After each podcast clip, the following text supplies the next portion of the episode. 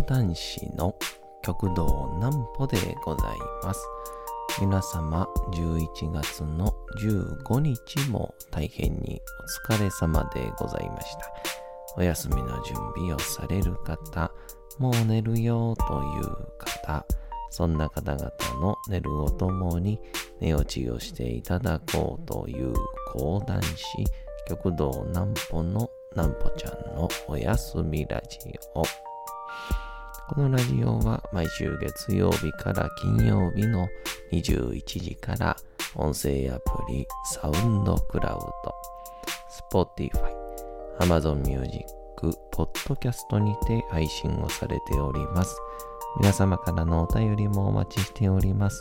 お便りは極道南歩公式ホームページのおやすみラジオ特設ページから送ることができます。内容は何でも結構です。ねえねえ聞いてよなんぽちゃんから始まる皆様の日々の出来事や思っていることなどを送ってください。ご希望の方にはなんぽちゃんグッズプレゼントいたしますので、住所お名前お忘れなくと。えー、いうことで、えー、金曜日にですね、桂朝吉賞の、えー、継ぎはぎ荘というですね、なんかこう、古民家がこう、落語できるようになってる場所がありまして、そこで、えー、開いてらっしゃる落語会に、えーご一緒させていただきまして、いや、あのーめちゃくちゃ楽しかったとともに、まあやっぱ落語家の皆さんはすごいなぁと思いました。なんぽちゃんの明日は何の日？さて、明日が11月の16日でございます。えー、11月ももう半分が過ぎまして。なんか、皆さん、意外とまだ秋の服装で動いていらっしゃいますよね。なんか一応、来週からは寒なるみたいですけどね。行きましょう。11月16日は、ソニーコンピューターエンターテイメントが創業。1993年11月16日、東京港区で株式会社ソニーコンピューターエンターテイメントが創業をしました。後にソニーインタラクティブエンターテイメントと社名を改称したソニーグループ傘下の企業で主に家庭用ゲーム機、ゲームソフトなどの開発、販売を行って同社から1994年12月に発売をされた家庭用ゲーム機プレイステーションは後にゲーム機自体の後継機新しく2とか3とかいうやつですけど。何台も登場するなど数々の人気ゲームウェアを手掛けております。ちなみにプレイステーションはプレステと略されることが多い中当時ソニーのトップだった森田昭夫氏は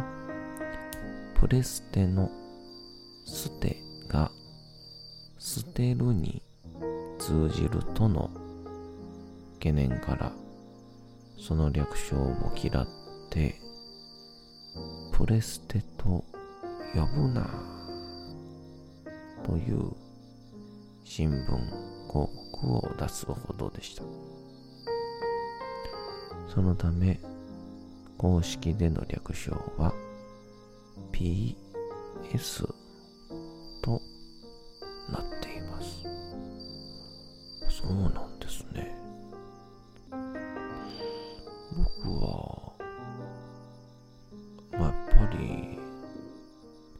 レステプレステって言うてますね。あの僕の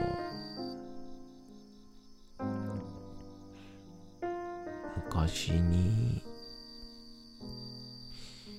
あのキングダムハーツが出始めた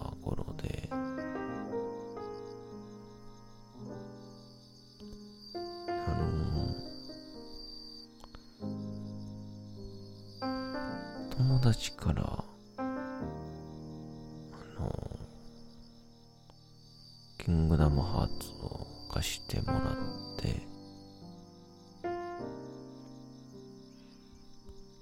どれぐらいでしたかね。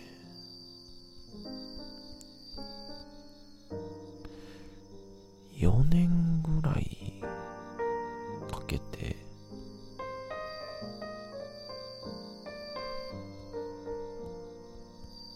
あの、クリアしようと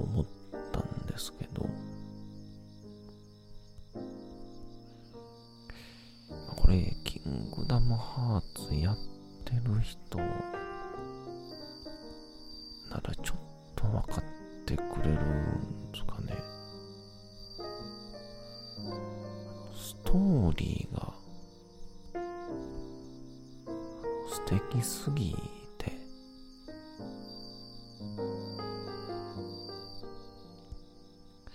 なんか、途中でこう、ストーリーに、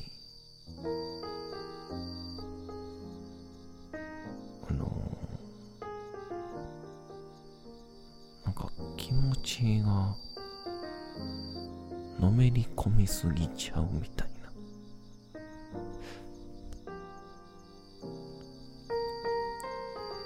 最終的にあのなんか自分で進めるよりも人がやってんのをただただ見たくなるっていう。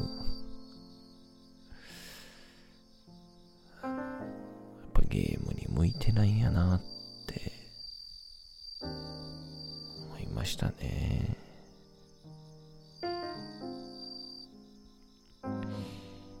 さあ、えー、朝吉賞の次はぎそうでの会にご一緒させていただきまして、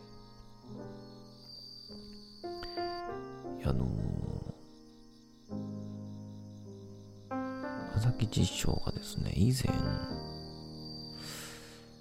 の、木曜寄せの千鳥亭でやってらっしゃいます。に、あの、出てらっしゃる際に、僕はお手伝いだったんですけど、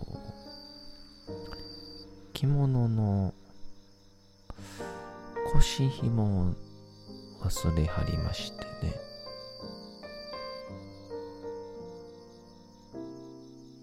えー、僕が千鳥亭の近所に住んでいるということもあってひょーっと取りに帰って腰紐をお貸ししたんですよね。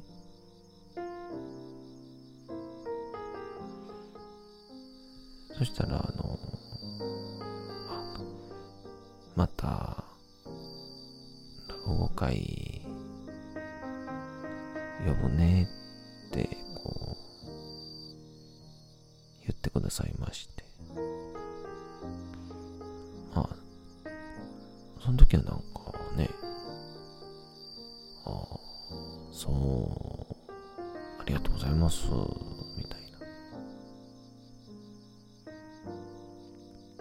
感じで言うてたんですけど。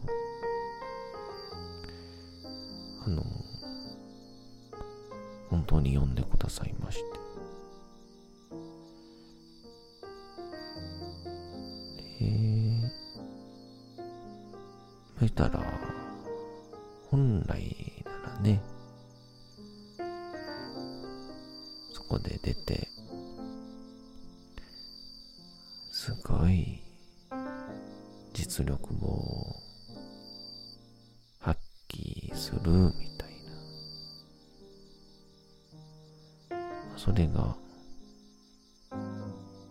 理想なんでしょうけ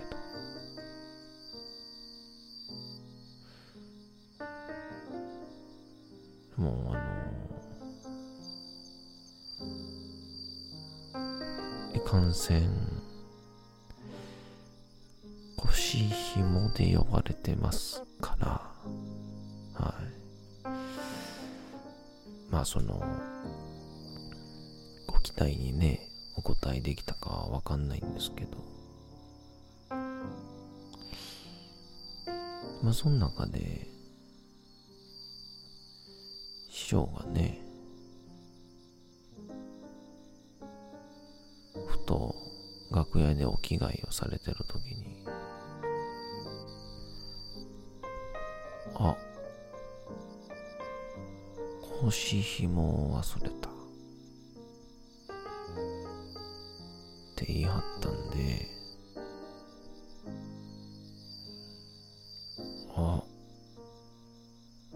これはチャンスともう一回行かしたらもう一回呼んでもらえるぜと思って。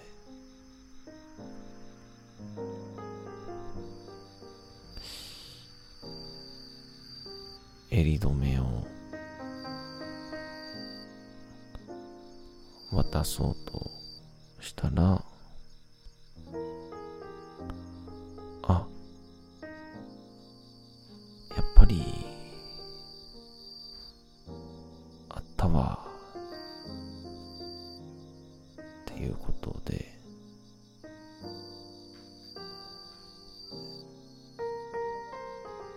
残念。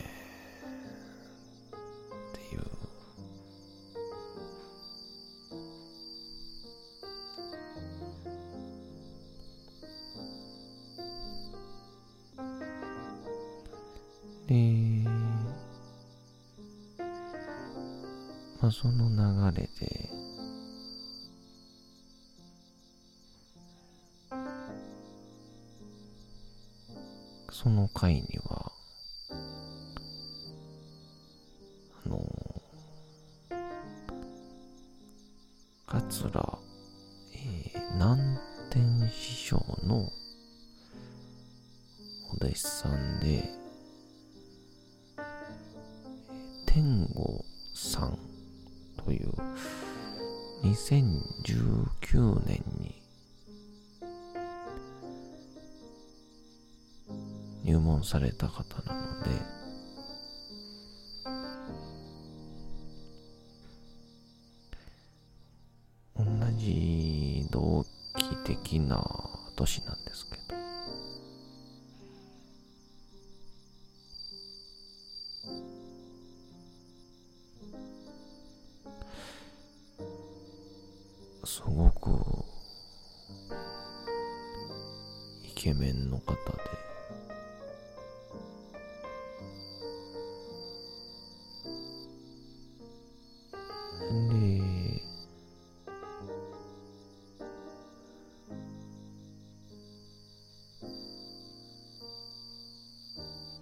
もう一人、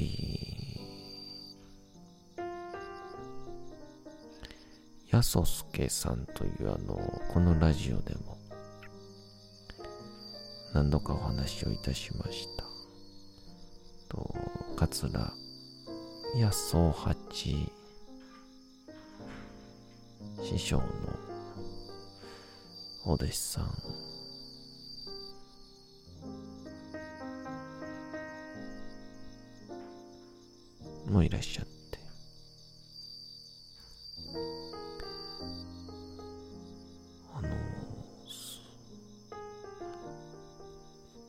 落語家さんっ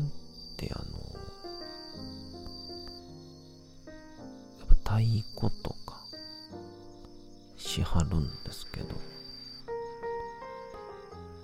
あの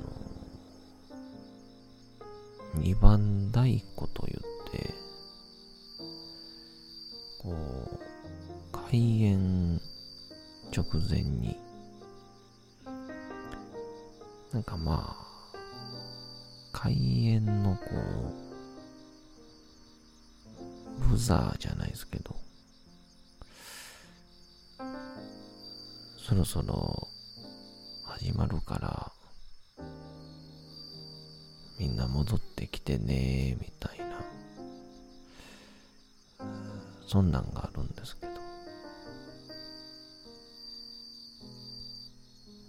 その番太鼓が間近で見てたら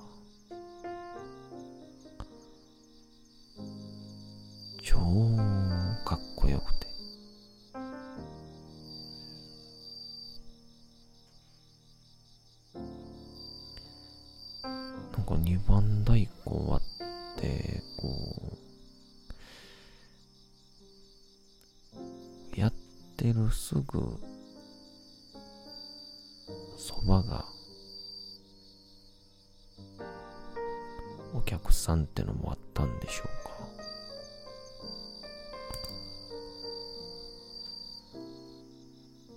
うん、すごい拍手をきてて、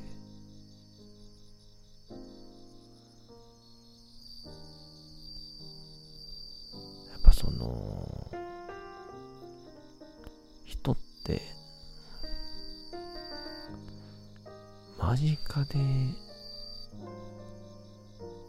エネルギーをぶつけられると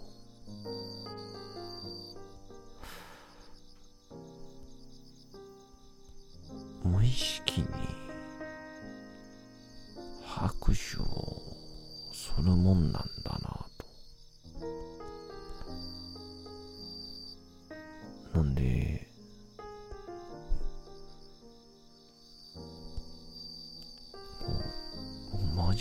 で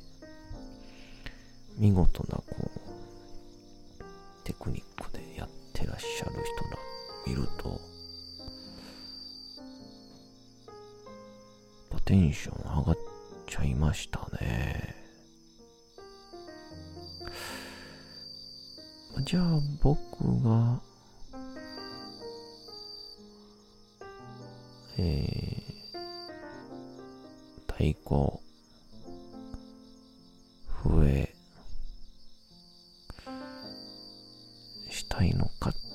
っていうと、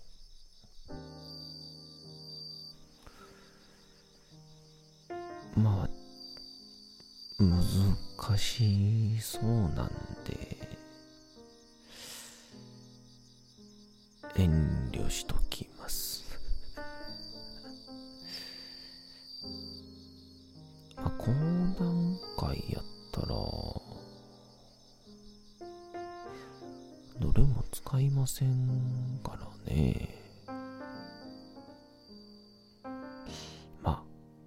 本当に落語家さんってかっこいいなと思いました。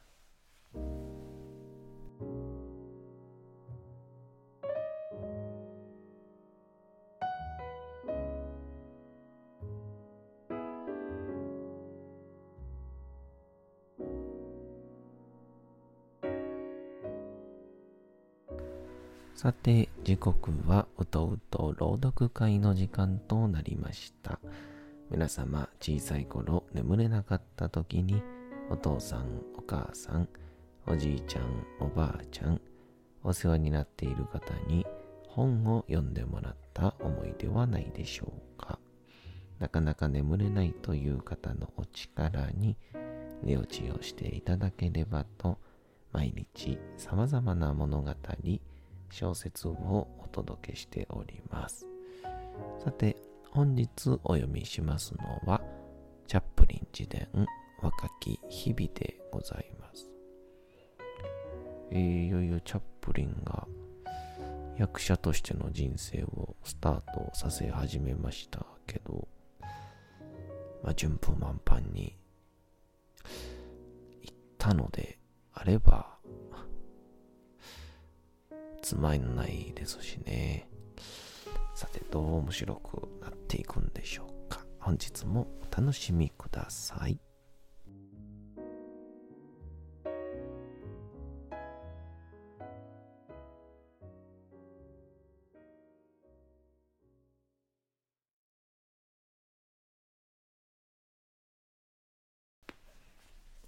チャップリン自伝若き日々それまでの間とハミルトンさんが言った。H.A. セインツバリーさんが書いたジム、ある若いロンドンっ子のロマンスという劇に素晴らしいボーイの役があるんだが、セインツバリーさんは秋から始まるシャーロック・ホームズの主役を演じる役者でもあるんだよ。そして、ジムは、ホームズの巡業前の試験工業として、キングストン、アポン・テマズで上演されることになると説明をしてくれた。報酬は週休2ポンド、10シリングでシャーロック・ホームズの出演料と同じだという。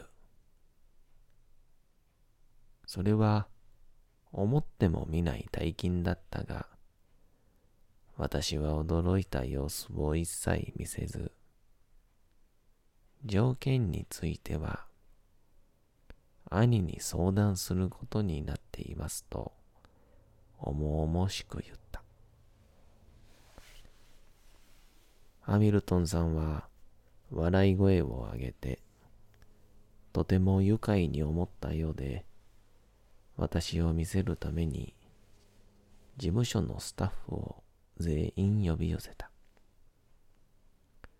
この子が僕らのビリーだよ。どうかね。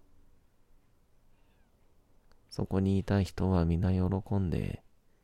私に微笑んでくれた。一体何が起きたのだろう。世の中が突然変わって、私を温かく抱きしめ、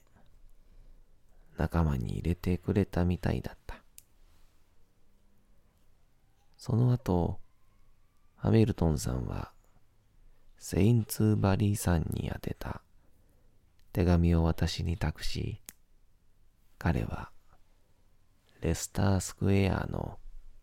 グリーンルームクラブにいるだろうと言った。私は雲の上を歩いている気分で事務所を後にした。グリーンルームクラブでも同じことが起きた。セインツバリーさんがクラブの他の会員に声をかけても私を見に来るように促したのだ。彼はその場ですぐ私が演じるサミー役のセリフを抜き書きした台本を渡してくれ。サミーは自分が書いた劇の重要な登場人物の一人だと説明した。私はそこを読んでみなさいと言われるのではないかとドキドキした。ほとんど字が読めなかったので、そうなっていたら、さぞかし恥ずかしい思いをしただろう。でも運よく、リハーサルが始まるのは、まだ一週間先だから、家に持って帰って、ゆっくり読みなさいと言われた。さて、本日もお送りしてきました、なんぼちゃんのおやすみラジオ。というわけでございまして、11月の15日も大変にお疲れ様でございました。明日も皆さん、